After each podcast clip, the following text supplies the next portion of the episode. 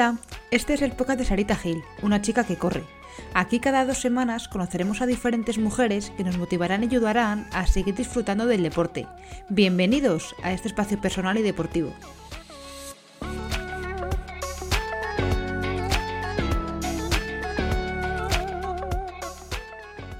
En este episodio hablamos con Susana Rodríguez, una corredora y científica especializada en biología molecular y en bioquímica.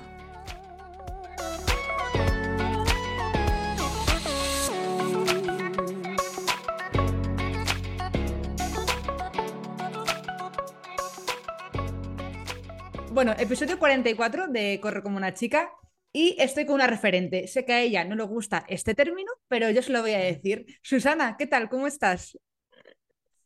Hola, Sara. Pues mira, empiezan bien con lo de referente.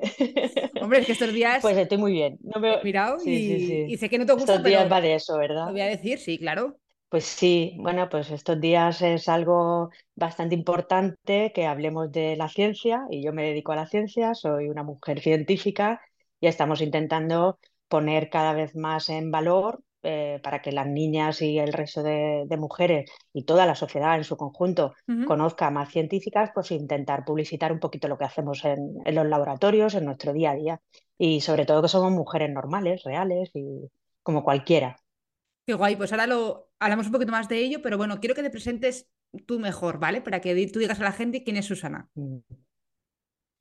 Pues mira, eh, me llamo Susana Rodríguez Navarro, eh, tengo 50 años, soy una mujer afortunada, eso es lo primero que me gusta describirme así, porque creo que, que es la realidad. Y, bueno, en cuanto a, a mi profesión, pues soy bióloga, pero me especialicé en bioquímica, en biología molecular. Y, y bueno, luego te cuento un poquito más sobre la parte académica. Trabajo actualmente en el Instituto de Biomedicina de Valencia, que es eh, parte del CSIC, el Centro Superior de. Investigaciones Científicas.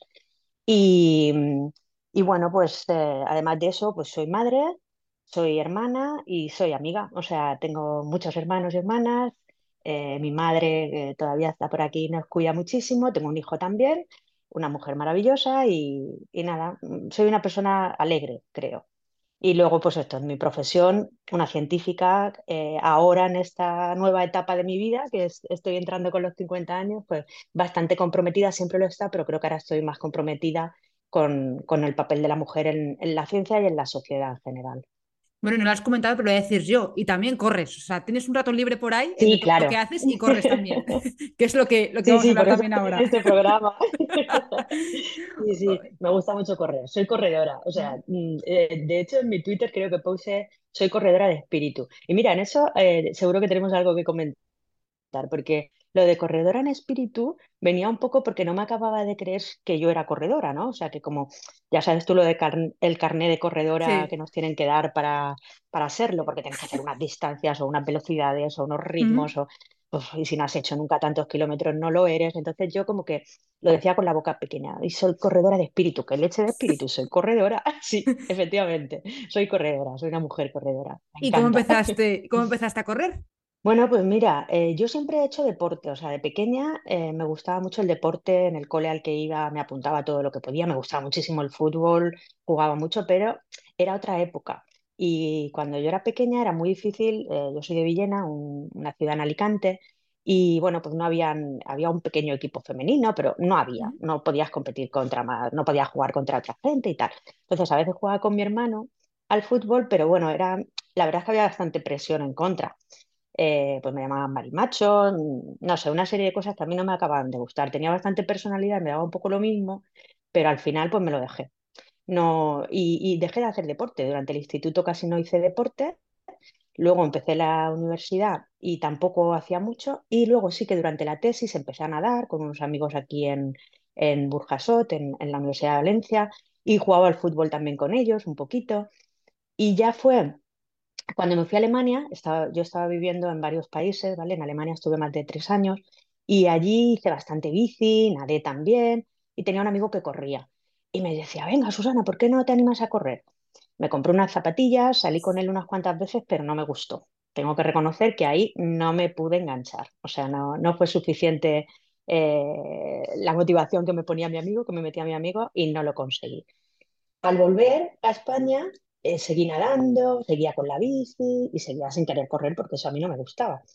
Pero un buen día, después de, de tener a nuestro hijo, íbamos por Villena y hay un cross, no, un cross justo antes de la fiesta de moros y cristianos, que bueno, pues es una cosa muy popular en Villena y, y pasar a la gente y tal. Y a mí me, como que me, me apeteció hacerlo. Y le dije a mi mujer, paseando a mi hijo que tenía un año en ese momento, dije, el año que viene lo voy a correr. Me dice, ¿cómo que el año que viene lo vas a correr? Digo, que sí, que sí, que el año que viene lo voy a correr. Y dice, pero si no has corrido nunca. Digo, ya, pero el año que viene lo voy a correr. Y lo corrí. Y así empecé. Eso fue en el año 2010, eh, esa propuesta del año que viene lo voy a correr. En 2011 me apunté aquí a Valencia al circuito de carreras populares, que es una pasada, está súper bien organizado. Y a partir de ahí fui empezando con los típicos cacos, que hemos empezado todas, eh, corriendo, caminando, corriendo, caminando, y poquito, poquito, poquito, poquito, pues mira, llevo ya desde 2011 corriendo, muchos años ya, 12 sí. Qué guay. Pero, jo, me llama la atención porque hay historias que no conozco. Algunas sí que hablar con la gente Sí, que las conozco, pero esta no, no la sabía. Pero qué guay que tengas una carrera y digas, oye, oye, que esto mola, ¿no? O sea, yo el año que viene Sí, no lo veo desde aquí, voy a estar dentro de eso. Qué guay. sí. Y además te digo que es que es una carrera a la que van sobre todo gente de equipos. Y en los pueblos la gente de equipos se pica mucho y corre mogollón. No es como Valencia, que no digo que también haya esa parte, pero hay mucha popular, mucha, mucha gente que corre más despacio, ¿vale? Entonces aquí la, la valiente eh, dice, yo el año que viene la corro y efectivamente la corrí, pero no te he dicho que llegué la antepenúltima. Bueno, eso da igual, eso no pasa nada. Llegué la ¿Corriste? eh, no había agua ya cuando llegué, pero yo estaba súper contenta, porque encima yo no creo que la hiciera tan lenta, pero ya te digo que es poca gente y muy rápida. Y bueno, desde entonces, siempre que puedo, pues la he seguido haciendo todos estos años, así que efectivamente empecé así a correr, con, con la motivación de ver una carrera que quería hacer. Qué guay, qué guay esa historia. Te digo que no la conocía y me, me ha Mm, gustado. Si te Sí, parece, vamos a ver primero de la parte científica, porque estamos medio de celebración, ¿vale? claro que Porque estamos sí, grabando esto el 12 de febrero y ayer fue un Sí, día en, en tu ámbito muy importante porque fue el Día Internacional de la Niña y la, ci- y la Mujer en la Ciencia, ¿verdad? exacto. El Día de la Niña y Mujer en Ciencia, y bueno, se celebra desde hace ya años, el 11 de febrero, y es una fecha en la que muchísimas mujeres y hombres intentamos comunicar eh, tanto nuestro trabajo como pues, visibilizar a distintas científicas en muchos ámbitos de las ciencias, ya que, pues bueno, tanto las vocaciones científicas eh, sobre todo en carreras de ingeniería relacionadas con, con más, sobre todo con ingeniería, eh, hay menos vocaciones, pero yo te diré que a mí sobre todo me mueve eh, el hecho de, de mostrarle a, primero a la sociedad lo que hago, porque al fin y al cabo me pagáis entre todos, o sea, yo actualmente soy funcionaria del CSIC después de sacar una oposición y pues estoy muy comprometida con que me paguéis todos los meses mi sueldo y creo que debo explicaros en qué me lo gasto. Y, y bueno, pues tengo que explicaros eh, a qué me dedico y, y- y esta es una muy buena oportunidad. Pero además, también creo que es muy importante que entendáis que no somos ratitas de laboratorio, que no somos gente súper brillante, que, uh, esta tía, claro, es que todo matrículas toda su vida, no ha hecho otra cosa más que estar en el laboratorio toda la vida. Pues no, yo soy una tía bastante normal.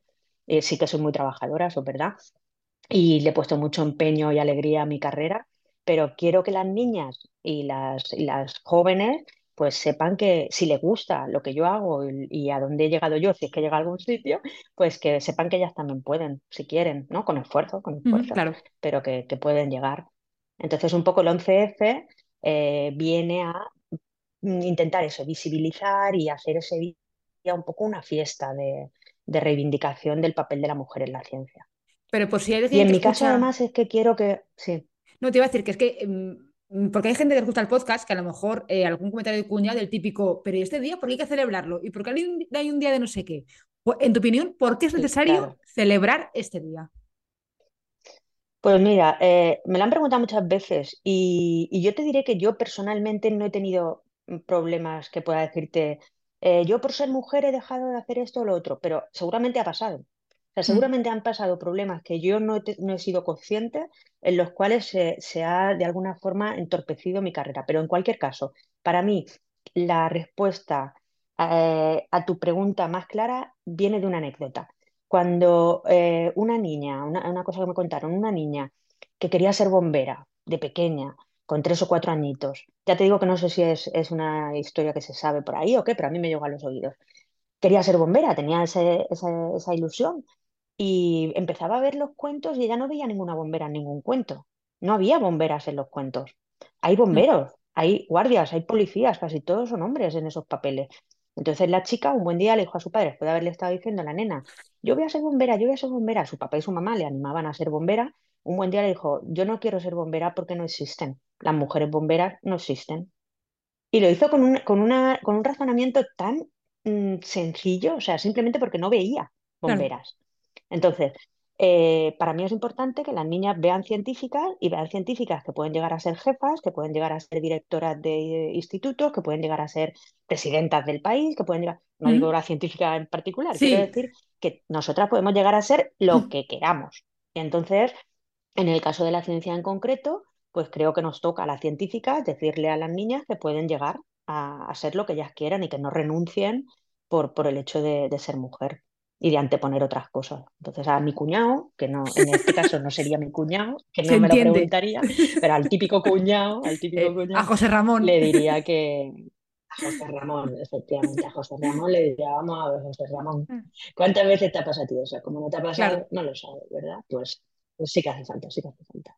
Vale, pues pregunta resuelta. Y ahora, en tu carrera, ¿tú lo Pregunta científica, resuelta. lo, te- lo, lo sabías desde siempre que querías dedicarte a esto? ¿O, o fue como la carrera, que un día dijiste, No. pues el año que viene, yo también? ¿O cómo vino esto? Pues, pues a ver, no, no tengo una vocación científica eh, como la de otros compañeros míos que desde súper pequeñitos iban con el microscopio y miraban el cielo y querían ver Júpiter y, y cogían una lagartija. o- No, yo no tenía esa vocación científica. Yo te digo que tenía mucho, mucha curiosidad, eso sí que es verdad, toda la vida tenía mucha curiosidad. Toda la vida he tenido mm, mucha afán de aventura, o sea, podría haber sido aventurera o no sé qué. Y sí que es verdad que durante el instituto lo que tenía muy claro era que quería estudiar, o sea, que quería irme fuera de mi, de mi ciudad, quería venirme a Valencia, quería estudiar. Pero bueno, mm, a los, en los primeros años del instituto podía pensar incluso en estudiar algo relacionado con letras, porque me gustaba el teatro, soy muy, muy payasa y me gusta mucho la psicología, o sea, me gustaban tantas cosas que no sé, era un poco como que no. Fue en COU, en, en que, bueno, COU no sabes lo que es tú, pero, pero COU es el último ¿no? curso como segundo de bachiller, sí, Eh. sí, segundo de bachiller, exacto, justo antes de la PAU de ahora, que ahora que también le van a cambiar el nombre, no, bueno, pero la, eh, la selectividad Selectividad. entonces, eh, ese año yo tuve un profesor de, de biología que se llama, se llama Paco, que sigue siendo amigo mío, que me marcó. La verdad es que empezó con sus clases de biología molecular y celular y bioquímica y empecé a descubrir lo que era una célula, empecé a, a notar que me apasionaba entender lo que pasaba dentro de las células, que era algo que yo hasta ese momento no me había preguntado tanto. Y ahí descubrí que quería ser, ser mm, al menos bióloga, empezar por la biología, la genética. Me gustaron mucho las clases de genética, entender no sé, soy bastante racional, entonces entender que esto viene de aquí, que si entonces y A, entonces B, no sé, tenía, esas cosas me gustaban, pero no tenía la mente de matemáticas, ¿sabes? O sea, hay gente que tiene esa, esa cabeza más racional y tira por las matemáticas o la física, y, y yo en mi caso, pues me gustaba mucho más la parte biológica. Entonces así me motivé y, y de hecho, mira, una cosa curiosa es que cuando yo eh, tenía que tomar la decisión de qué carrera elegir, en mi casa las cosas no iban muy bien económicamente y decidí intentar estudiar odontología para eh, montar una clínica y, ganar mucho dinero y ayudar a mis padres en lo que pudiera con ese dinero. No pensé en mi vocación. Pues por suerte se alinearon los astros para que yo no pudiera entrar, porque no tuve una nota mega brillante. De hecho, eh, me fue muy bien el instituto y tal, pero en la selectividad no, no saqué muy, muy buena nota y no pude entrar a odontología, que en ese momento se necesitaba una nota altísima. Y mira, pues por esas circunstancias no hice odontología y por esa gran suerte en primero de biología me enamoré de la genética y ya sí que tuve clarísimo que quería ser lo que me dejaran ser, eso también te digo. Yo nunca tuve una idea de qué era lo que quería ser. Yo quería seguir estudiando, aprendiendo, aprendiendo, aprendiendo. Pero llegar a, a tener mi grupo de investigación como tengo ahora, llegar a ser jefa de un laboratorio, descubrir mm, genes como he descubierto, o sea, todo eso ni me lo imaginaba. No me lo podía imaginar cuando empecé a estudiar. Oye, ¿y en tu momento había muchas mujeres científicas que tú tuvieras como referente? ¿O no No, veías tú mucho por allí? no. No, por eso te digo que, que quizás ahora eso está cambiando, pero cuando yo es- estudiaba, mis hermanas, sí que es verdad que en mi casa eh, somos seis hermanos, de los cuales cinco hemos estudiado, y, y menos una que ha hecho filología francesa, los demás sí que estamos todos más relacionados con el ámbito de la ciencia, pero no, yo no veía referentes femeninos, por supuesto científicas no conocía a ninguna, a ninguna, no conocía a nadie. Que hubieran hecho biología y fueran profesoras de instituto, sí pero yo no quería ser profesora de instituto, no era eso con lo que yo estaba pensando en ese momento. Yo quería aprender para, para aprender, para aprender y para aprender y para saber más. O sea, era inquietud de curiosidad. Y luego pues descubrí que había una carrera científica, que tú te podías dedicar a esto toda la vida y bueno, pues, pues descubrí que era ser científica ya una vez entré en la universidad. Entonces, claro, no tenía ningún referente. A mí nadie vino a contarme como yo voy ahora a los institutos a contar o hago eh, divulgación sobre cómo ser científica y qué significa, cuál es nuestro día a día en el laboratorio, Claro. en qué trabajamos, todo eso. Claro, porque imagino que eh, hace años, pues como pasaba en la ciencia y en, en el arte, en la literatura, que a lo mejor la mujer era quien descubría algo, pero el mérito se le atribuye al hombre. Esto no es que yo me lo esté diciendo porque sí, sino porque esto es real. O sea, pinturas hechas por mujeres, Sí, se, pone el nombre del marido, mujeres que hacen un libro, lo escriben y firma como si fuera un hombre, porque si no, no se va a vender. O sea, que esto es real. ujú. Imagino que hace años, Sí, pues sí, sí. en todos los ámbitos, insisto. En la ciencia ha pasado igual, sí, sí, en la ciencia ha pasado igual y de hecho las mujeres no podían ir a la universidad, no podían firmar los artículos, eh, bueno, mm, muy poquitas, muy poquitas mujeres llegaban a la universidad hace años, entonces eh, es que aunque fueran ellas las descubridoras de las cosas, que hay, hay muchos ejemplos en la, en la historia de la ciencia donde grandes descubrimientos se les han atribuido a, a sus compañeros varones. Pero bueno, eso por suerte está cambiando y al menos eso no se da. Se dan otras cosas, seguimos teniendo que luchar contra muchísimas cosas que aún frenan que la mujer se desarrolle al 100%, pero eh, en ese ámbito, desde luego, hoy en día una mujer puede firmar sin ningún problema un, artículo. Sí que te puedo decir que se han hecho experimentos eh, mandando un currículum femenino y un currículum, mm, o sea, un currículum, exactamente el mismo currículum, con todo exactamente igual, que el nombre sea José Luis y, y- y el otro nombre sea eh, Susana, y cogen a José Luis. Cogen a José Luis con el mismo currículum, y eso sigue pasando. Y lo hacen incluso mujeres. O sea, jefas de laboratorio siguen cogiendo a José Luis por encima de Susana sin darse cuenta. O sea, es un sesgo que se tiene y una no es consciente de que lo tiene. Entonces, hay bastantes experimentos que demuestran estas cosas y que, bueno, pues ponen sobre eh, en alerta a, a la sociedad de que algo está pasando que, que no tenemos las mismas oportunidades al final. Claro, no, sí, sí, no, y esto también pasa en Estados Unidos, por ejemplo, con, a, a nivel racial, que también se envían currículos sin, sin foto, por ejemplo, porque mm, también decir si eres blanco o negro también puede ser discriminatorio, o sea que esto eh, en otros ámbitos también es, es muy habitual. Pero ¿por qué crees tú que es sí. difícil atraer a la mujer a la ciencia? Por, a día de hoy, ¿vale? Ya Pues hablamos de que un mundo sí, igualitario, ¿vale? Eh, maravilloso, exacto, pero sí. ¿por qué sigue habiendo menos? ¿Por qué a las mujeres no nos atrae tanto? Pues yo lo, lo estoy pensando mucho últimamente y ya te digo que antes pensaba diferente, también me estoy haciendo más mayor y entonces tengo esa experiencia, o sea, pienso un poco diferente, mis prioridades también han ido cambiando durante estos años y voy mirando un poquito desde la perspectiva que me dan mis más de veintitantos años de trayectoria ya como, como, bueno, como jefa, ¿no? Pero en el laboratorio eh, dedicándome a la ciencia. Esto es una opinión mía, ¿eh? O sea, que, igual me equivoco y quien tenga que discutirlo, que lo discute, que sea la, la cuñá y me lo diga. Pero eh, para mí es porque en la ciencia se ha impuesto un perfil muy masculino de, de hacer ciencia, un perfil muy competitivo, un perfil en el que eh, eh, lo más importante es alimentar el ego es eh, yo descubro, yo soy, esto lo he descubierto yo, y, y- y aumentar tu currículum, ¿vale? Entonces, yo, yo, yo, yo, yo, mis descubrimientos, mi...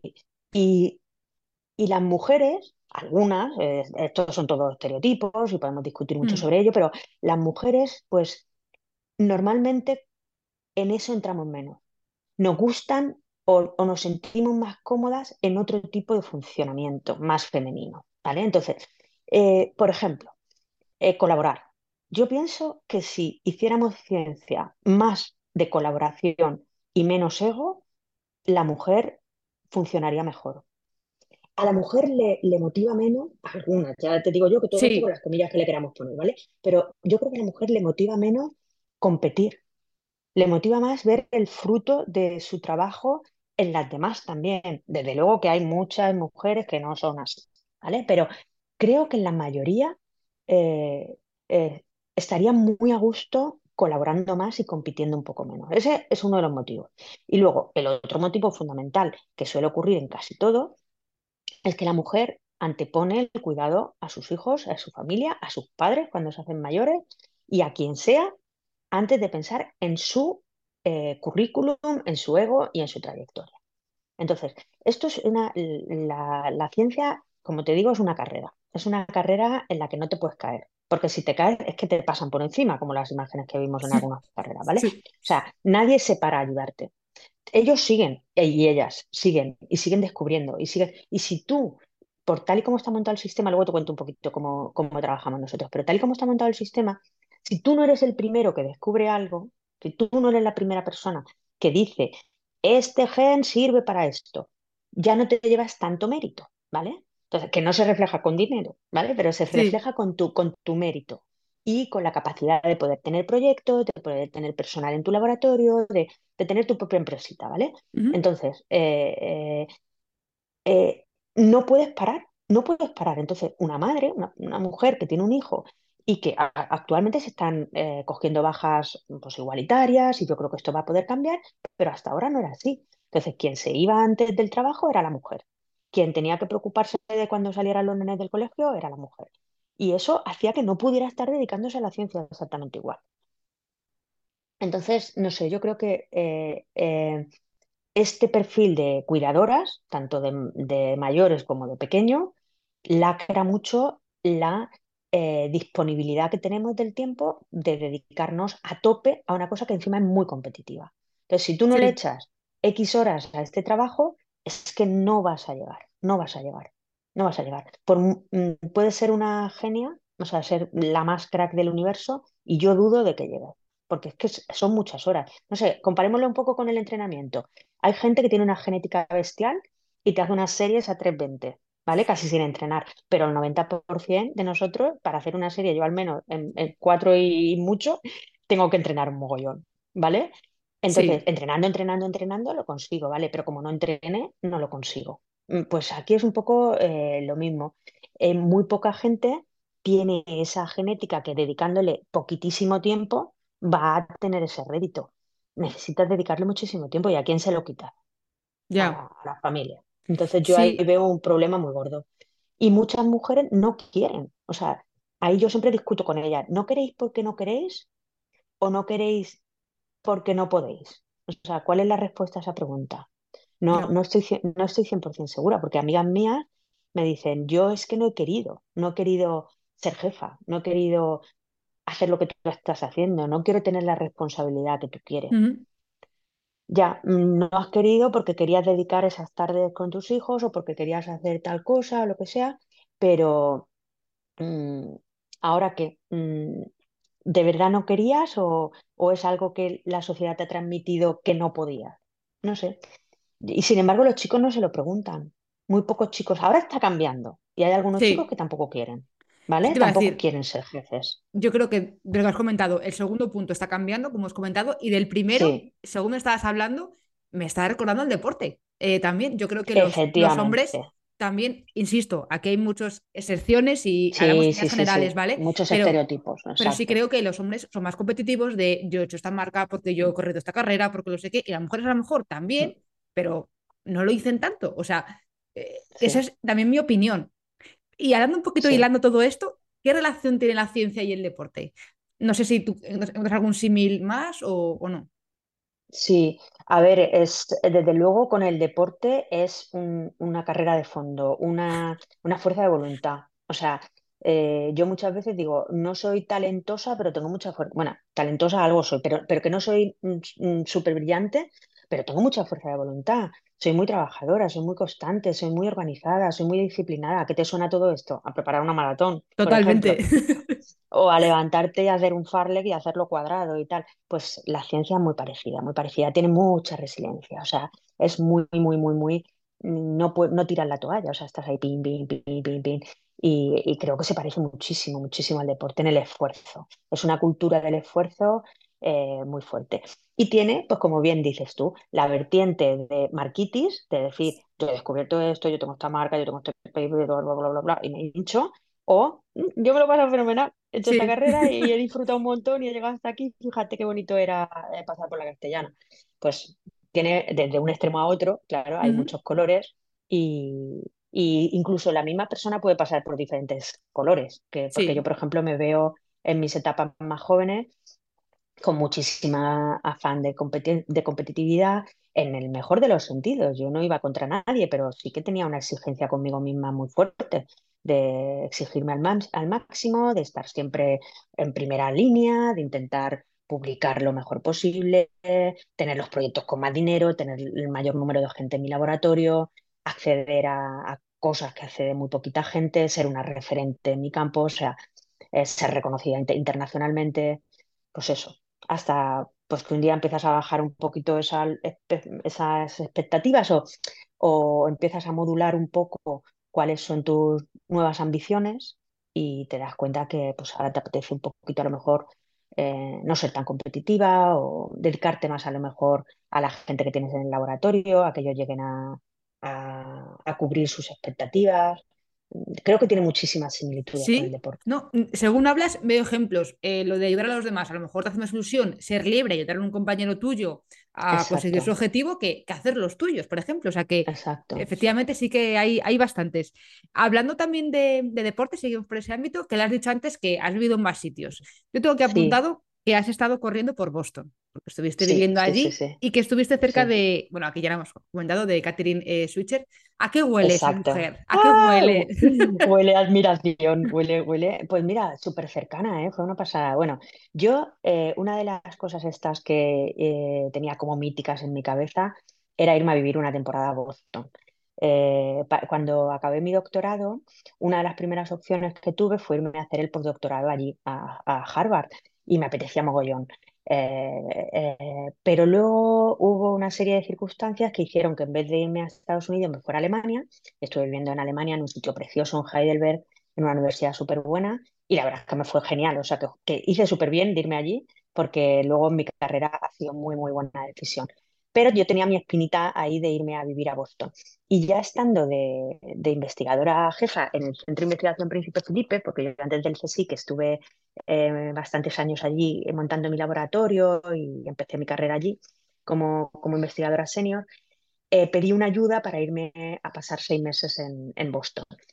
Y, y, bueno, me había leído el libro, que cuando me preguntes lo del libro te diré que, que uno de los que más me gustan es el de Murakami, de qué hablo cuando hablo de correr. Y yo tenía idealizado, primero te- tenía idealizado Boston, Harvard, el MIT, eh, Cambridge, todo aquello, y correr por Boston, al lado del río, la maratón de Boston. A ver, mm, mm, Sí, qué decir, pues sí. eh, hay que decir, pues yo llegué allí en marzo del año 2015, la maratón se corre en abril y, y, bueno, yo no, no corría maratones en esa época y ni pensaba que los pudiera correr en mi vida, pero bueno, como, como animadora desde luego fui a la, a la feria de la maratón, me hice todas mis fotos con el finish line en la tienda de Maratón Sport, que está justo en la, línea de meta. Entré a la, a la expo que tienen allí, que es una pasada. Me compré dos o tres zapatillas, porque eso también es un, pequeño problema que tengo yo, que me encantan las zapatillas. Y, y, y la vi y dije, ostras, está aquí. Y bueno, mm, súper amable, eh, saludaba a todas las mujeres que no, bueno, mujeres y hombres, pero eh, preferentemente mujeres para Sí, animarnos a correr, tiene su propio libro, su propio club, muy, muy inspiracional. Me gustó muchísimo, muchísimo. Me hice ahí la foto con ella y fue muy chulo, muy, muy chulo verla, tocarla. La llegué a tocar así dije, Claro, es que sí, sí, sí, sí. lo que tú decías, que estar cerca de ella tiene que ser, joder, es una mujer que, pues una referente que lo hemos comentado antes, pues que gracias a ella eh, ha hecho el camino para que el resto vayamos detrás y que la gente al escuchar mujer en maratón no diga, ah, pero si es mucho, ¿cómo van a correr 42 exacto, kilómetros una mujer? Pero bueno, o sea, exacto. que se lo debemos en parte a ella. Luego otra gente ha hecho mucho Claro, también, pero ella fue la primera. pues tú fíjate, cuando el cuñado te pregunta si hace falta, pues le puedes poner este ejemplo, que es que no se podía correr, no se podían correr Sí, maratones, porque de- según los médicos en ese momento, que también eran hombres la mayoría, pues decían que nos podíamos morir, morir de golpe, así. Una mujer corre 42 kilómetros y muere. La fisiología eh, humana ha avanzado mucho y sabe que, por supuesto, somos muy diferentes hombres y mujeres.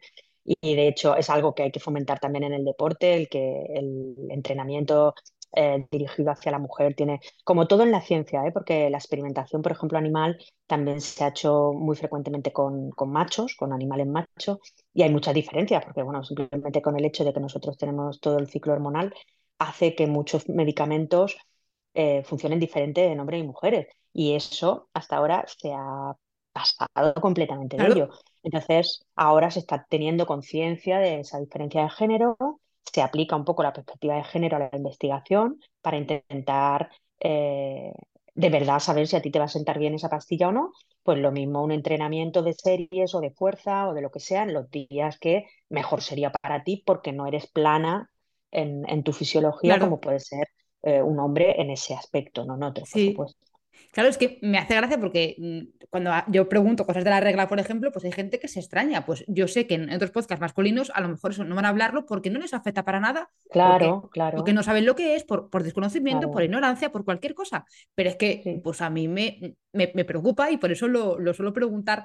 A, veces, no sé, que imagino que los científicos Sí. igual, que si a ti no te afecta personalmente y dices, pues a mí me da igual, que, que lo investigue otra persona o, o es que eso no existe, con lo cual no le voy a dedicar tiempo, ¿no? Claro, sí, sí, pero a mí me parece siempre, bueno, ya te he dicho muchas veces y lo sabes que sigo tu programa desde el principio, que, que me molaba mogollón, además que las jóvenes ahora lo habléis de esa forma tan tranquila, que yo siempre he sido muy na- natural con todo, o sea, que es que me parece que es como tener la oreja grande o pequeña, o sea, que yo tengo la regla, soy mujer, o sea, y por suerte, o sea, cuando no la tienes es un problema, o sea, que, y de hecho muchísimas deportistas sin regla, o sea, un gran problema del que se ha pasado muchísimo y ahora sí que hay entrenadores que casi todos son hombres, eh, históricamente han sido más hombres, entonces, bueno, pues no han tenido nada en cuenta todos esos aspectos.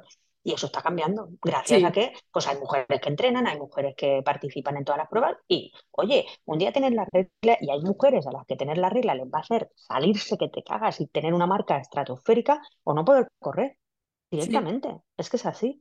Entonces sí, pues a lo mejor un hombre me dice, ya, a mí también si me sienta mal el día de antes de la cena. Sí, ya, pero es que eso a la mujer también le puede pasar. sí. Pero la regla en sí mm, es la regla, o sea, y, y hay mujeres que con toda nuestra variedad es como la menopausia. Yo ahora ya estoy más mm, mm, menopáusica, ¿no? De más rollo.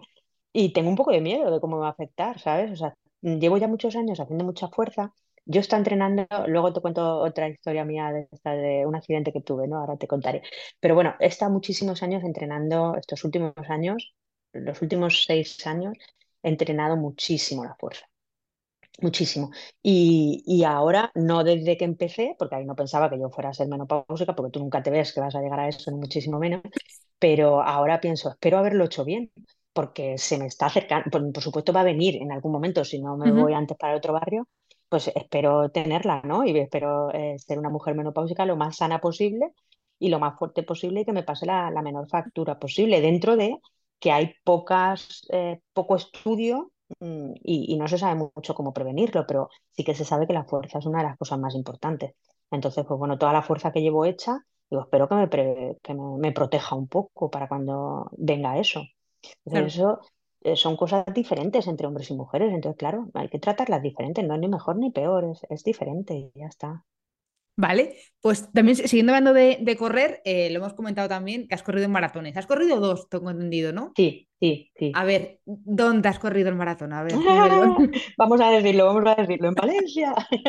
Anda, es que, Anda, qué sorpresa. sí, Pero bueno, yo vivo en Valencia, a ver, es que, claro, es que sí, sí, esto sí. es así.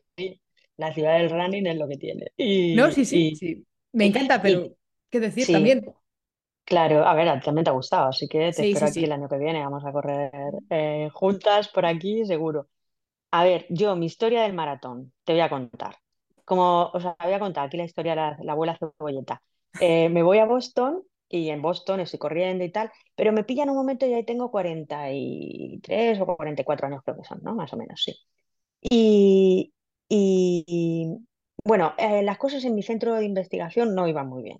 No voy a contar más detalles, pero había muchos problemas, muchos problemas de laboratorios que se, que se cerraban, laboratorios que se abrían, eh, problemas que a mí no me gustaban mucho. Entonces empecé a pensar que quería irme de allí, quería eh, intentar eh, conseguir una plaza de, de científica en el CSIC, ¿vale? En el Consejo Superior de Investigaciones Científicas. Yo hasta ahora, como te digo, era investigadora senior, pero Sí. pues era una plaza estable, un contrato permanente, pero no era funcionaria. Y eh, quería acceder al CSIC, que se supone, bueno, se supone no, es el centro, el, el- el- centro de investigación más grande de España, ¿vale? Entonces pensaba que ahí, si yo era capaz de entrar, pues podría tener más estabilidad para mi laboratorio, ¿vale? Sobre todo para que si yo tenía proyectos y tenía gente, todo eso y además mi, mi propia carrera se pudiese desarrollar de una forma más segura. Entonces me presenté a oposiciones. Y estas oposiciones son bastante peculiares, porque es que tú vas, hay un tribunal de seis o siete personas, depende de- del año, y el primer ejercicio son dos ejercicios. En el primer ejercicio tú cuentas toda tu trayectoria, tu currículum, todo lo que has descubierto, eh, las citas que tienes, los papers que tienes, a las tesis que has dirigido, los cursos que has dado, todo tu currículum. Y luego, si pasas ese ejercicio, te ponen una nota, pasas a un segundo ejercicio donde cuentas lo que vas a hacer, ¿vale? ¿Cuál es tu línea de investigación? ¿Qué es lo que quieres hacer en el futuro? Y ellos, esas personas, pues deciden si sí o si no, ¿vale? Hay muy poquitas plazas, ¿vale? Muy, muy pocas plazas, a veces es una sola, para un perfil determinado. Imagínate, biología molecular y celular, que eso engloba todo, o sea, es una animalada. Nos presentamos 50 o 60 personas de toda España y solamente hay una plaza, una plaza para todo el país. Bueno, pues yo eh, durante dos años estuve quedando la segunda, ¿vale? No, no llegaba. Y bueno, pues eh, eh, al volver de Boston, justo me fui habiendo quedado segunda en una de esas oposiciones, ¿vale? Pues el año siguiente me volví a presentar, en 2016. Y ese fue mi año. Ese año que iba un poco como diciendo, "Ah, no, no va a salir, total, no, no va a salir porque siempre quedo segunda, porque no sé, igual no me quieren en este sitio, no sé, no sé, tenía yo mis dudas, ¿vale? De poder entrar en el, en el CSIC. Y, y bueno, pues ese año sí que se alinearon los astros, les gustó bien mejor lo que les conté, porque yo creo que era la misma, y, y pude conseguir esa plaza, ¿vale? Y esto pasó el 15, es que es una fecha que tengo en la cabeza, el 15 de junio de 2016, ¿vale? Y nada, celebro, "Ah, qué guay, qué maravilla, qué, qué bonito es esto, qué guay. Empiezo a montar mi, mi fiesta de celebración, porque yo soy una tía que lo celebra todo. Soy no para soy menos, no para menos, no es para menos, ¿verdad? Joder, es una cosa gorda. Y voy a invitar a mis amigos a, a hacer una cena y a mi familia y tal. Y preparando todo eso, yo estaba un poco lesionada y no estaba corriendo bien. Y entonces cogí a, empecé a entrenar con un chico que se llama Albor, que es el que ha sido mi entrenador después durante muchos años, para que me ayudara a ponerme un poco mejor. O sea, mm, mejor la postura, entrenamiento de técnica de carrera, intentar hacer unos ejercicios muy guiados, un core bien hecho. Me enseña todo. Y me enseña lo que es la escalera de coordinación, ¿vale? La típica esta de los futbolistas que tú saltas dentro y vas haciendo el típico mm, ta, ta, ta, ta, ta, las rodillas para acá, ta, ta, ta, ta, ta, las rodillas para allá. Practico con él un día y aquí la súper eficiente, pues al día siguiente se va a Decathlon y se compra la escalera de coordinación y me voy a un, a un parque a hacerlo justo antes de ir a trabajar. Me voy al parque a las 8 o las 7 y media de la mañana, me pongo mi escalera y empiezo a hacerlo, ta, ta, ta, con tan mala suerte que lo hago en el césped y eh, había un agujero en el césped que yo no vi, estaba tapado, estaba cubierto por el césped, pero había el típico hoyo que hacen los perros cuando van al, campo y se cubre por el césped. Y en uno de los saltos metí el pie eh, con tan mala fortuna que se me dobló el tobillo y tuve un- una fractura trimaleolar, que es que se me partió la tibia, el peroné y el astrálago, los tres huesos, el pie se salió de su sitio y para no caer me fui a poner el otro pie y también me lo, me lo doblé de tal forma que tuve en el 15 de tercer grado. O sea que me quedé dentro del hoyo, habiendo oído cómo se había roto los huesos, porque yo eso, de hecho, aún me da un poco de angustia cuando lo cuento, y, y diciendo, me he roto los pies. O sea, me acabo de romper los pies. Y mañana celebro que he conseguido sacar la oposición con todo el estrés que había tenido. No te puedo imaginar lo que yo había peleado por eso. Y en el suelo, bueno, empecé a gritar como una loca, ¡ah! a quitarme las zapatillas, eh, estaba a punto de desmayarme gritando. Allí estaban podando las palmeras. Es que un poco gracioso, porque estaban podando las palmeras los operarios del jardín y claro, no me oía nadie, no me oía nadie. Yo gritando sola y, bueno, pues yo, eh, mi mujer, yo estoy casada con, una mujer maravillosa que es médico, y esa noche estaba de guardia, estaba en el hospital, que está muy cerca del parque. Y la llamé por teléfono, porque por suerte yo llevaba el teléfono encima, llevaba unos auriculares, y la llamé, estando, ya te digo, a punto del desmayo. Le dije, ay, no te preocupes. Es que me acuerdo perfectamente, porque claro, yo no quería que se preocupara, pero lo que me pasaba era muy gordo. Digo, no te preocupes, no te preocupes, pero me he roto los pies. Y dice, ¿cómo que te has roto los pies? Sí que me he roto los pies. Hombre, no será para tanto que sí, que sí que me he roto los pies. Total, que salió corriendo del hospital con tan buena suerte que ya te digo, estaba muy cerca. Se vino corriendo, en eso que ya llamamos a la ambulancia. Bueno, me sacaron de allí en ambulancia con los dos pies por delante, ¡pam! Cada, cada bache yo veía las estrellas y ese mismo día me operaron.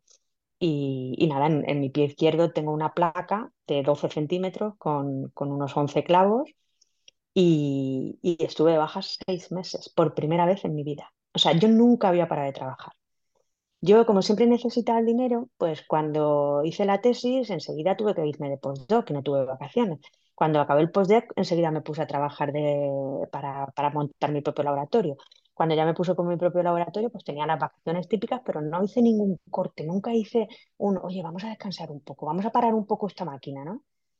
Y, y siempre pienso que me paró, que mi cuerpo me paró. Me dijo, tía, vas por narices, vas a parar. Ya sé que esto no suena muy científico, pero, pero es que lo, lo he pensado mucho. He pensado que mi cuerpo me dijo, tía, vas a parar, vas a parar y, y te vas a quedar aquí un ratito. Y entonces, pues estuve seis meses, fue un rato demasiado largo. Y sobre todo fue un- una experiencia que te he dicho que te la quería comentar porque, pues bueno, estuve tres meses en silla de ruedas. Y eso me hizo también ver la vida mm, de una forma eh, diferente, empatizar muchísimo con la gente que no puede acceder a los sitios, las aceras lo mal que están, la, todo cómo está montado para la gente que caminamos y nos movemos sin problema, ¿no? Y, y el dolor y el que te tengan que ayudar a todo, yo no podía hacer nada, es que eran las dos piernas. Ya te enviaré una foto, esa no es la que vas a poner en el, en el, vale. en el podcast, pero es una foto donde es impresionante porque estoy en la silla de ruedas con las dos escayolas. Tengo las dos piernas escayoladas y durante tres meses una pierna tuve escayolada. Entonces, pues fue muy duro, muy duro. Una persona mega activa como soy yo, eh, que nunca he dependido de nadie, que siempre he hecho todas las cosas por mí misma, pues era como que, puf, ¿y ahora qué? Pero bueno, pues mira, me sirvió para, claro, todo esto empezaba del maratón, ¿te acuerdas? Pues yo había sido hasta entonces e- espectadora, espectadora de maratones y siempre había pensado que no eran para mí, que solo corrían, pues sobre todo hombres valientes, porque mujeres hay muy pocas. Y, y- y te hablo del año 2012, 2013, 2014, que yo iba a animar a las poquitas que lo corrían, que tengo unas cuantas amigas aquí, eh, y amigas y vecinas que, que son unas mega valientes y las tías lo corrían y yo iba a animarle, y acababa siempre llorando de la emoción. Es que es muy emocionante. Como espectadora, para mí, ver las maratones ha sido precioso. Y se me ponía siempre el pelo de punta y decía, yo es que no, no he nacido para hacer eso. Claro, y al caerme, pues todavía menos. Cuando acabé la rehabilitación, me dieron el alta. A los seis meses me dijeron, ah, ya puede usted trabajar. Pero yo seguía cojeando. Yo iba a ser coja. Iba a ser coja. Porque el pie, pues sí, los huesos habían vuelto a su sitio, el tobillo estaba bastante gordo, el otro tobillo estaba un poco laxo, pero yo no me veía corriendo. Digo, ¿cómo voy a correr? Y entonces volví ping, a tocar la puerta de, de Albor, ¿vale? Que me había enseñado a hacer la escalera. Sí, Y a partir de ahí empezamos un programa de rehabilitación específico, que bueno, ha sido la mejor inversión que he hecho en mi vida para mi propia salud. Ahí empezamos a trabajar muchísimo con máquinas de pilates, con, con una, uh, todo fijo, fijo, fijo, para aprender postura, aprender a muscular cada, cada músculo necesario para correr.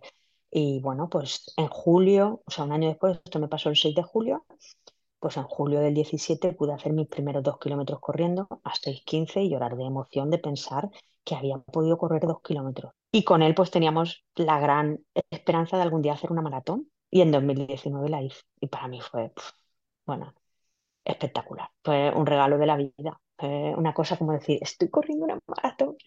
Y entonces, no sé, me sentí poderosa, fuerte, eh, imbatible, vulnerable, porque por supuesto soy súper vulnerable. Todos somos vulnerables. Y eso para mí fue constatar la vulnerabilidad y al mismo tiempo constatar la fortaleza. Fue una, una experiencia que, que me pone los pelos de punta de pensarlo. Y, y no tuve muro, claro, la hice, pues no sé, en cuatro horas veintitantos minutos, pero bueno, pero, pero estuvo genial, ¿eh? Yo la corrí entera, me paraba en algún avituallamiento a beberme agüita y tomar, pero teníamos todo súper pautado. Dátil en el 5, proteína en el 5, agua en tal, gel en el 15, tal y no sé qué. Como te veas más rápida, frenas un poco. No puedes ir a más de 6, no puedes ir a más de no sé cuántos, aunque te veas bien. Y salió perfecto. Y fue, pues bueno, una maravilla. Y pensé no correr nunca más. O sea, yo era mujer de una sola maratón. Y de hecho tú me conoces por el grupo de, de nuestros tirada sí. que, que yo clarísimamente decía que solo iba a correr una.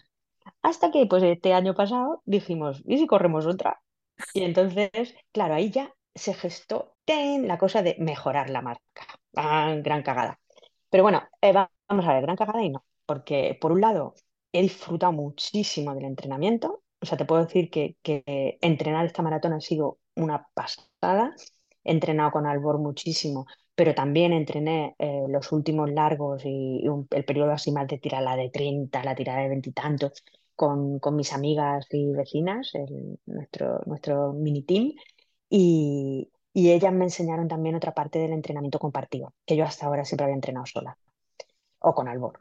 Y me encantó, me encantó esa sororidad entre nosotras, esperarnos cuando una tenía que beber agua, eh, daba igual los ritmos, si tú ahora te sentías más fuerte te ibas para adelante, que luego esperabas a las demás. Y cuando corrí la maratón, arriesgué.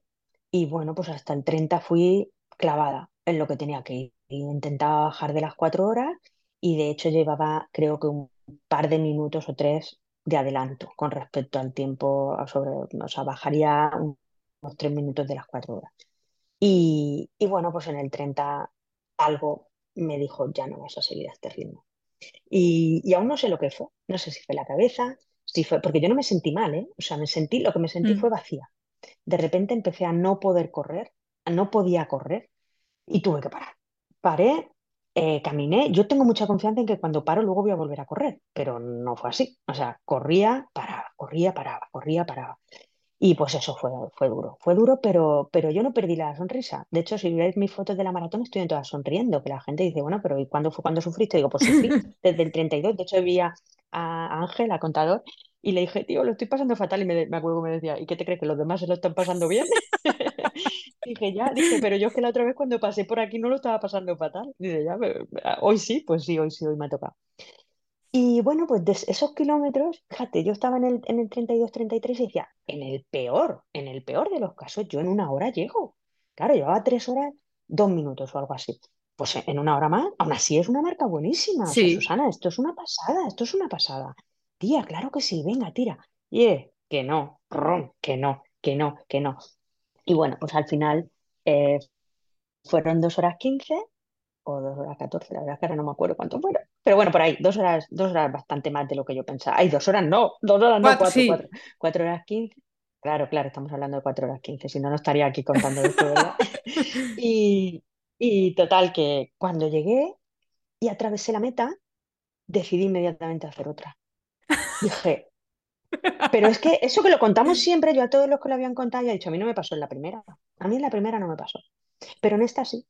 ¿Y sabes por qué creo que me pasó? Porque ese último tramo me, me hizo conocerme tanto, pero al mismo tiempo dejar abiertas tantas preguntas sobre qué podría haber hecho para intentar volver a correr o intentar, ¿podría yo de alguna forma doblegar esto un poco más? O, o, ¿y si hubiera empezado desde el principio pasándomelo bien desde el principio? y no teniendo tanta presión. No sé, fueron tantas preguntas que dije, bueno, pues el, año que viene resuelvo alguna. O quizás no, pero por lo menos me apunto. Y entonces salí con la idea de que me apuntaba. Me sorprendí muchísimo ¿eh? de lo que me pasó. ¿Y estás apuntada hasta yo también a Valencia o no? Sí, sí, sí. sí. Ah, vale. Es que mm, me hace gracia porque eh, creo que tú haces mucha, mucha labor de divulgación de la mujer, del deporte, de la ciencia, pero es que tú también has sido espectadora de todo esto. O sea, que creo que lo haces en primera persona porque dices, es que yo vi en su momento una carrera en mi pueblo y dije, yo quiero estar ahí. Yo animaba a la gente en maratones y dije, pues yo también quiero ser esa. O sea, efectivamente. Que realmente eh, somos el reflejo también de mucha gente y también a nosotros nos inspira también ver a gente haciendo cosas. Y creo que cuantas más seamos, en, todos los ámbitos, insisto, en el deporte, en la ciencia, en el arte, en, la literatura, en cualquier cosa. Cuantas más seamos, más normalizamos. Exacto, exacto.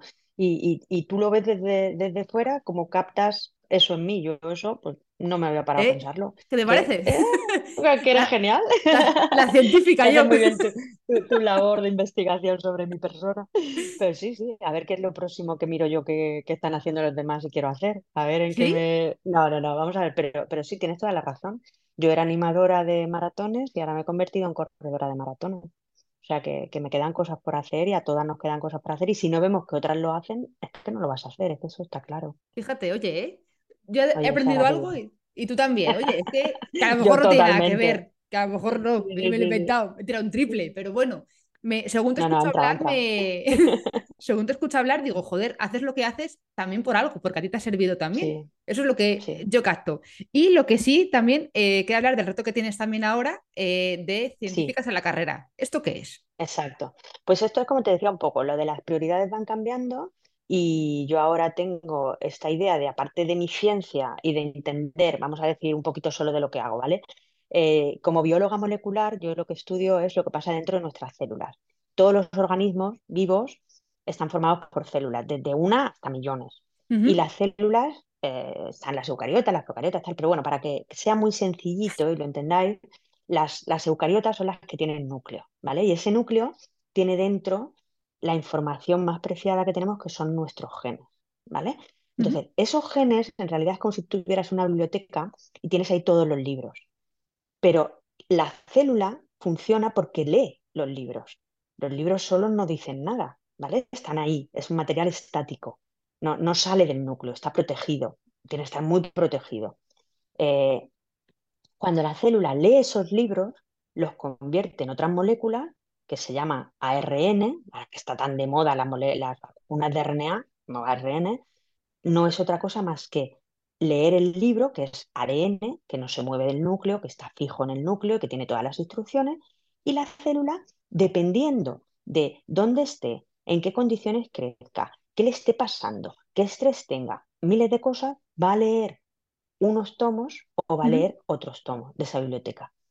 Eso se va a pasar de DNA a RNA, a estas moléculas que dejan el núcleo y salen al, al citoplasma.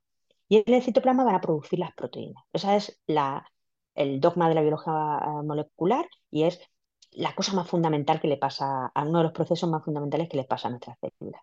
Pues yo lo que estudio es cómo ocurre eso, o sea, cómo las células leen esas instrucciones y cómo ese RNA sale del núcleo al citoplasma, ¿vale? Y en Alemania descubrí un gen al que le pusimos SUS1, una proteína, que mira, lleva mi nombre, que la tenemos todos en nuestras células también, y que, que sirve para eso, sirve para sacar esos RNAs del núcleo al citoplasma. Y luego eso es súper importante, porque si, si no funciona bien, pues claro, puedes tener enfermedades, hay un montón de procesos que no funcionan como tocan y tal. Bueno, pues aparte de todo ese trabajo que lleva toda, toda mi vida preocupando y estamos, venga a hacer tesis y venga a hacer publicaciones y venga a hacer proyectos, también me interesa mucho eh, correr, la solidaridad y el papel de la mujer. Entonces, intentando unir todas esas vertientes mías, se me ocurrió lo de científicas a la carrera.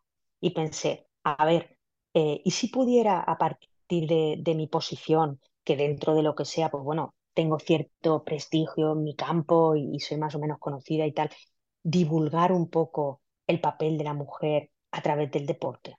Y creé este reto que es Científicas, que, eh, que bueno, que lo que intenta hacer es por un lado tenemos varias cosas, ¿vale? Científicas a la carrera es intentar visibilizar en redes sociales a través de, correr que existen científicas. Y alguien me dirá, pues no tiene nada que ver una cosa con la otra. Bueno, ya, pero es que yo soy científica y corredora, entonces yo ya tengo que ver. Cállate, Y hay hombre. muchas. José Y Ramón, además hay muchas, cuñado. José Ramón, hay muchas como yo. Lo podéis constatar en este 11S. Hay muchas como yo.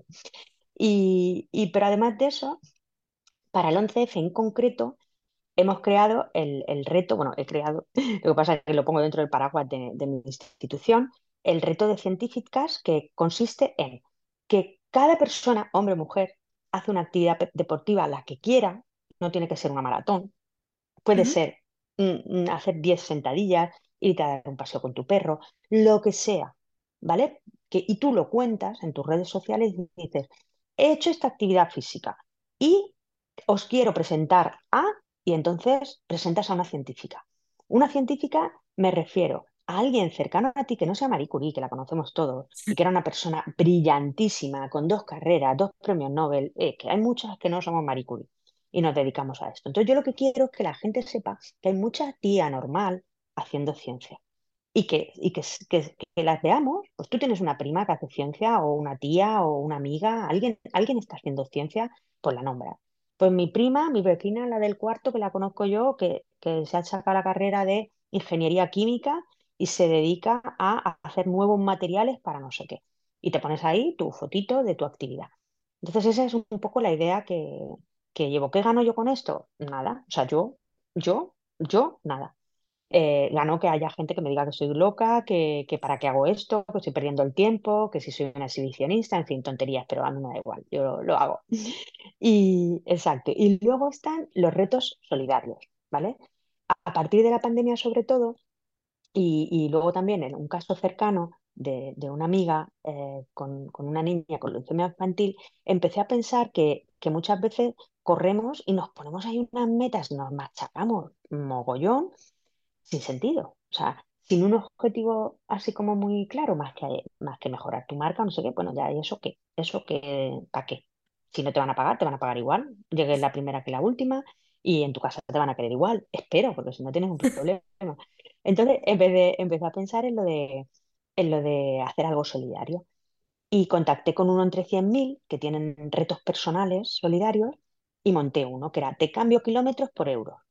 Entonces, yo lo que hacía era las personas donaban a esa campaña y yo corría esos kilómetros o corriendo o los hacía en bicicleta o hacía una jornada de fuerza, lo que sea, intentando llegar a los, a los 2.000 euros al año. Con lo cual suponía, si lo hacíamos en kilómetros, correr 2.000 kilómetros al año, que para mí esto era un reto. Yo no, no había corrido nunca 2.000 kilómetros al año. Y lo conseguimos y, para mí fue una pasada. A pensar que yo salía, o sea, que cuando lancé el reto, esto lo pagaron mis amigos, o sea, gente que le moló la idea sí.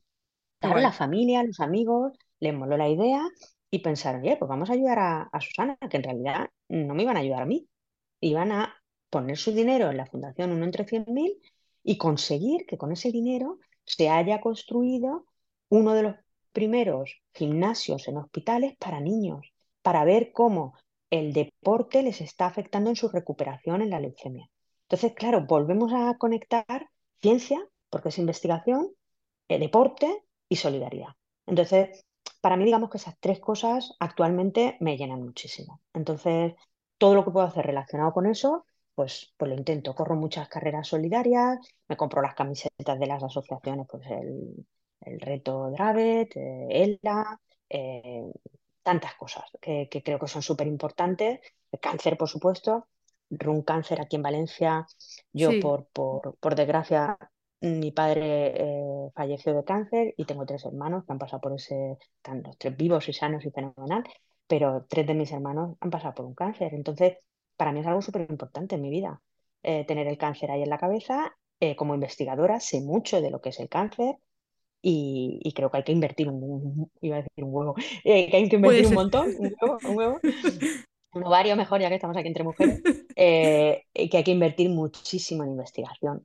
Entonces, pues si yo puedo aportar mi granito de arena con mis tonterías en Twitter, que no tengo muchos seguidores, pero bueno, donde llegue, donde llegue, llegaré. Y, me siento mucho más satisfecha que simplemente diciéndole al cuñado, he conseguido bajar de mi marca en dos segundos. Que también me llena cuando lo consigo. Sí, pero, pero, no es el mismo. me llena mucho más. Sí, claro. Hablamos de cosas diferentes. Bueno, entonces la gente que tome nota de que tiene que hacer una actividad deportiva, la que sea, la que ella considere, en redes sociales y nombrar a una científica, la que sea, que si es cercana a ellos mejor, porque así les conocemos entre todos, ¿no?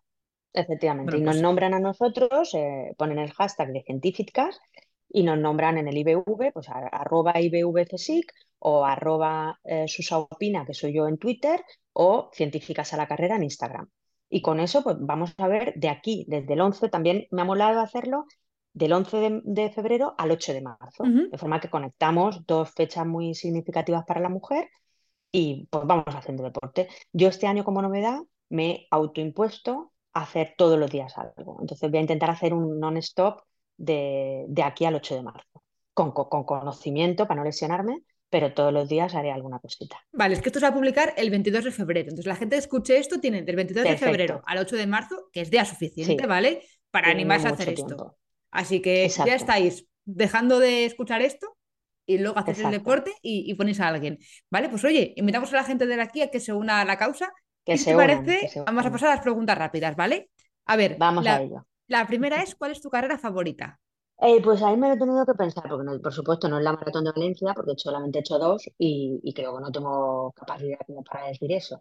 Eh, quizá, fíjate, el trail de Bronchales, que sí que lo he hecho dos veces, Bronchales en, Teruel, me encanta, me gusta mucho eh, Bronchales, me gusta ir allí al camping, la carrera de, de montaña es preciosa y este año me he apuntado a una un poquito más larga, entonces vamos a probar eh, a ver qué tal sale. Y luego la San Silvestre de Villena, que este año la corrí también eh, por primera vez y me gustó muchísimo subimos al castillo, bueno, estuvo muy chula, muy para arriba, para abajo, tal, y hacer la Navidad mm, me, me molaron mucho esas dos carreras. Pero Bronchales, el trail de Bronchales diría que es de mis favoritas. Vale. Eh, ¿cuál es tu tipo de entreno favorito? ¿Te gusta, pues, por ejemplo, una tirada larga escuchando a nuestros amigos de tirada larga? ¿Te Mm. gustan las series? ¿Qué te gusta? Pues hasta ahora te hubiera dicho que tiradas largas, pero ahora me gustan más los fartlek. Me gusta mucho lo de cambiar de ritmo porque eh, me distrae mogollón y, y veo que lo hago bien. O sea que eh, hay que subir un minuto a tal velocidad, uh, controlo. O sea, esto de ser científica y papá analítica y tal me, me sale bien. Suelo, suelo funcionar bastante bien con esas cosas. Entonces, los cambios de ritmo así de un minuto a tanto, dos a tanto, diez veces por hora, eso me gustan, me entretiene. Cuando me doy cuenta, se acaba.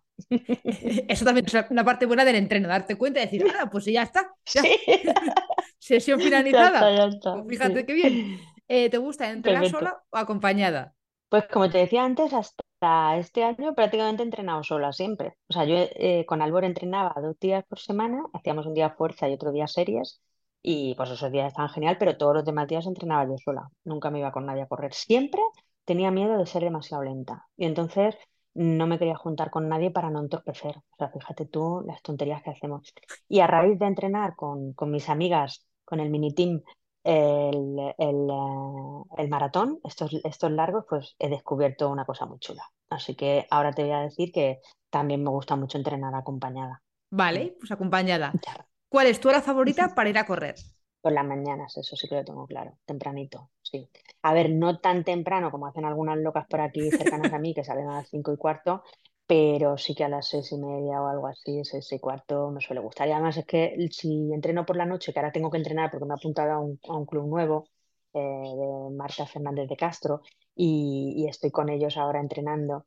eh, entrenan los, mar- los miércoles por la noche, hacen series súper duras y yo luego no duermo. Me cuesta mucho dormir si entreno por la noche. Ya debe ser por, por mi edad. O no sé, porque soy así. Entonces prefiero por la mañana, por la mañana. mañana. Soy de Vale. mañanas. ¿Corres con mañanas. música? Hasta ahora sí, pero ahora estoy, eh, cuando voy con alguien, hablo, entonces no, no llamo música. Y en las carreras ahora ya no me lo pongo. Ahora no me pongo música. ¿Y entrenando? Tampoco. ¿Vas sin nada? Eh, no, entrenando sí. Ah, Entrenando sí que entreno con, sobre todo con podcast. Lo que más me pongo son podcasts. Vale. Y música a lo mejor para las series. En series sí que me gusta llevar música, así más cañerita o la, la, la playlist que tenga en ese momento. Y, y tiradas largas y rodajes normales, pues los podcasts de nuestros amigos, el tuyo y un montón, porque yo escucho mucho podcast, mucho. Vale. Eh, Mm, ¿te gusta más correr en invierno o en verano? En invierno, En invierno. Vale. sí, ¿Montaña o sin asfalto? duda. sí. Pues ahí tengo una gran dualidad. Yo soy de asfalto, porque eh, alguien que se ha roto los tobillos no sabe bajar. Igual sabe, igual tengo que volver a nacer. Ahora mira, ¿sabes lo que voy a hacer? Voy a ponerme a mirar a gente bajar de las montañas y voy a decir, eso lo voy a hacer yo. Ahí, ahí, ¿ves? A ver si tu teoría es correcta. Eh, voy a, voy a sacar ese aprendizaje para ver- aprender cómo bajan. A ver, yo de pequeña era un crack bajando por las montañas allí. De, teníamos un chalet y bajaba de la montaña a toda pastilla corriendo sin miedo. Pero es verdad que ahora el suelo se queda como muy lejos. Entonces me he pegado alguna que otra leche y, y me da un poco de miedo. Entonces te diré que me gusta más la montaña en cuanto a satisfacción de ir al monte, de correr por allí, pero se me da mejor el asfalto, creo. No sé. Pero bueno, me gustan las dos. Vale. Eh, una canción que te motive para entrenar. De esa playlist que has dicho antes, ¿cuál es la que más te gusta? Sí. Pues mira, Muse me gusta mucho y me gusta mucho la de Time is Running Out, que encima es como guau. Y así ponemos algo de running hay muchas que me gustan, pero esa, esa canción me, me llena de power, o sea que me Vale. gusta mucho. Una Dios. recomendación de una serie, de una película y de un libro. Pues mira, aquí he tenido algunas dudas. De, de, de serie os voy a comentar una que me está haciendo mucha gracia, que estoy viendo últimamente, que se llama Madre solo hay dos. Y es una serie mexicana que está en Netflix, que la pusimos por, mm, mira, por casualidad, salía como el top 10 o algo de esto, y, me pa- parece un humor buenísimo, súper moderna. Son dos madres, cada una de su bebé, que no tienen nada que ver entre ellas, y hay un lío con los críos y empiezan a pasar cosas. Y es muy, muy divertida. Ahora, te tiene que gustar cómo hablan en mexicano, que a mí la verdad es que me mola, me mola mucho porque al final acá de la serie acabo hablando yo también en mexicano y, y me divierte muchísimo. Entonces, os la recomiendo. Me parece muy moderna, con visiones de todo, de los prototipos de hombre, de mujer, de relaciones, de sexualidad, de adolescencia, de la maternidad, de los cuernos, bueno, de muchas cosas. Entonces, esa, esa serie me gusta mucho, la recomiendo.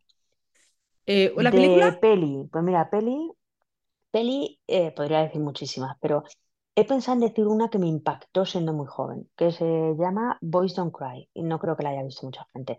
Mm, pero es que tengo un recuerdo, o sea, si tú cuando ves con 20 años ves una película y te sigues acordando a los 50 es que algo se te clavó ahí dentro. Y era un caso real de una chica que, que que quería ser chico, ¿vale? Entonces en la América profunda y la matan. Al final la chica, bueno, va vestida como un chico y tal, tiene una, una novia y no sé qué, y al final, bueno, la estoy haciendo spoiler, que nadie la vea, porque ya conté el final, pero bueno, es que es una historia real. Se sabe porque es una historia real. Pero yo te lo comento porque eh, es este tipo de películas que, sea el tema que sea, tú ves la injusticia, pues como cuando vemos alguna de campo de concentración o de tantas cosas, tantas injusticias, y te quedas sobrecogida que te tiras días para que se te pase esa sensación, Sí. pues yo llevo años en que se me pase. Entonces, esa película me impactó muchísimo. Pues si alguien quiere verla, Boys Don't Cry. Y lo último, el libro, ¿Un ¿no? libro? El libro, el libro eh, El amor en los tiempos del cólera.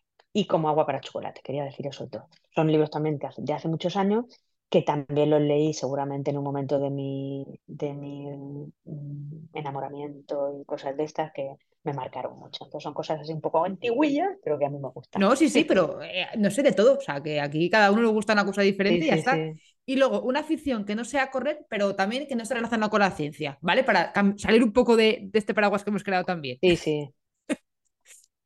Sí, sí, no, no, yo, yo la ciencia de mi trabajo y tal y ya está, pero tampoco la música, la música me encanta. No toco nada porque soy bastante, mm, fíjate, toda, toda la constancia que tengo, claro, al final esto es una teoría que tengo yo o que tiene mucha gente, que tú pones eh, la voluntad, tienes 100 y si tienes 100 de voluntad y tengo tropecientos en el trabajo y tropecientos en correr, ya no me queda voluntad para aprender un instrumento. A mí no, a las genias sí que les pasa, pero a mí no, como no soy, como soy una tía normal, no puedo. Entonces... Me gusta muchísimo la música, oír música, cantar, bailar, pero claro, es un hobby así muy, pues que me Bueno, gusta la música, pero no la practico, ¿vale? No, no toco ningún instrumento, pero, pero mm, todos los días escucho música, mucha música. vale, pues oye, la música creo que nos ha dicho y a mí también me gusta, así que me gusta que lo digas. Y luego la Sí, pregunta de Laura, sí. eh, a ver si la hago bien, es que Ah, es, ¿cómo te sientes sí. después de realizar un entrenamiento importante que crees así a priori que te va a costar mucho? O sea, cuando lo consigues luego, ¿qué piensas?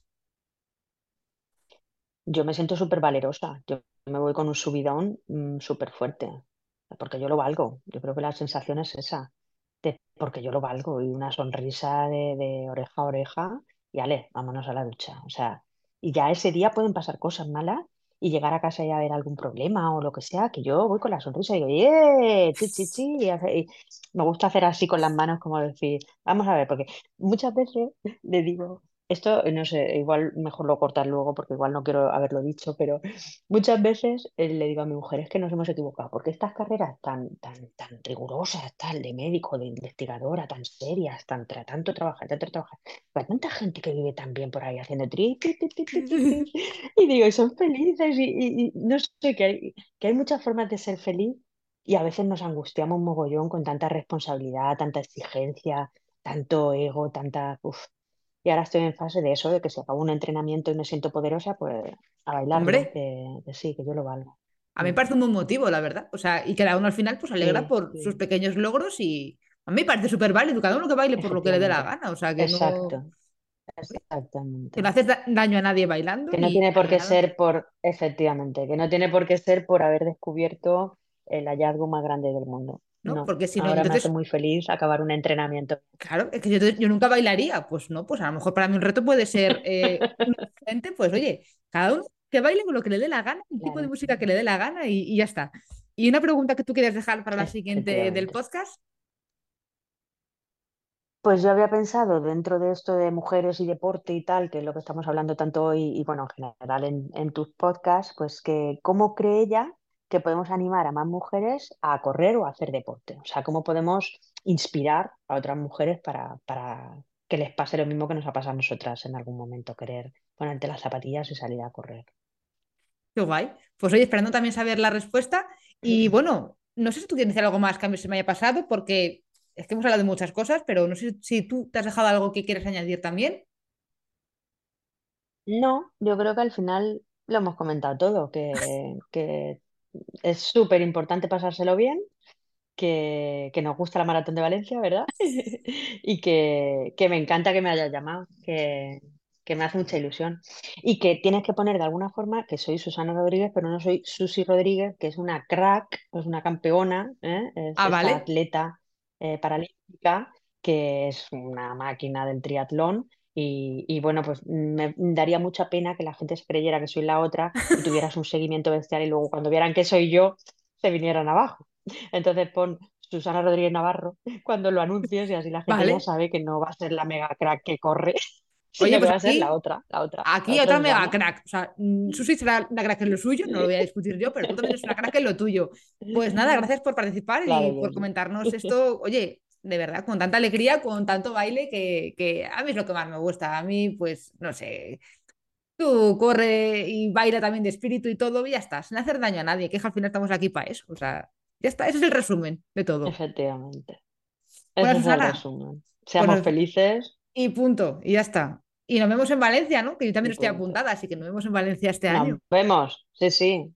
Vienes a la media también. También, es verdad, O a la también, media también, no, también estoy apuntada. también. Joder, es que esos Pues packs, nada. digo, pero ¿cómo vamos a decir que no a los packs de Es que Valencia? esos packs no se puede, no se puede decir que no, no se puede decir que no. Este año haremos algo para poder almorzar juntos, a ver Sí, si, porque si, si coincidí contigo, bien y me puedo unir. coincidí contigo en, en Sí, sí, Beovia sí, y en, y en Valencia, pero es que al final sí. me pasa con más Pero no gente nos hemos visto. que estás a más cosas, que es un fin de semana y quieres estar eh, en misa repicando y todo no se puede, entonces Abarcar todo. no se puede. Pero bueno, a lo mejor este año hay que poner más eh, fuerza de voluntad ahí y nos vemos y, y nos abrazamos, ¿vale? Efectivamente. Bueno, Susana, gracias por seguimos hablando. Un beso muy grande.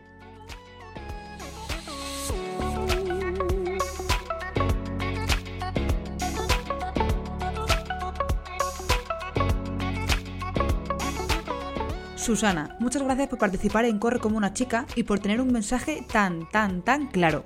Estoy segura de que dentro de unos años habrá más mujeres científicas. Y oye, puede que también sean corredoras. A los demás nos oímos en 15 días con una nueva historia que podéis oír en cualquier aplicación. Un abrazo.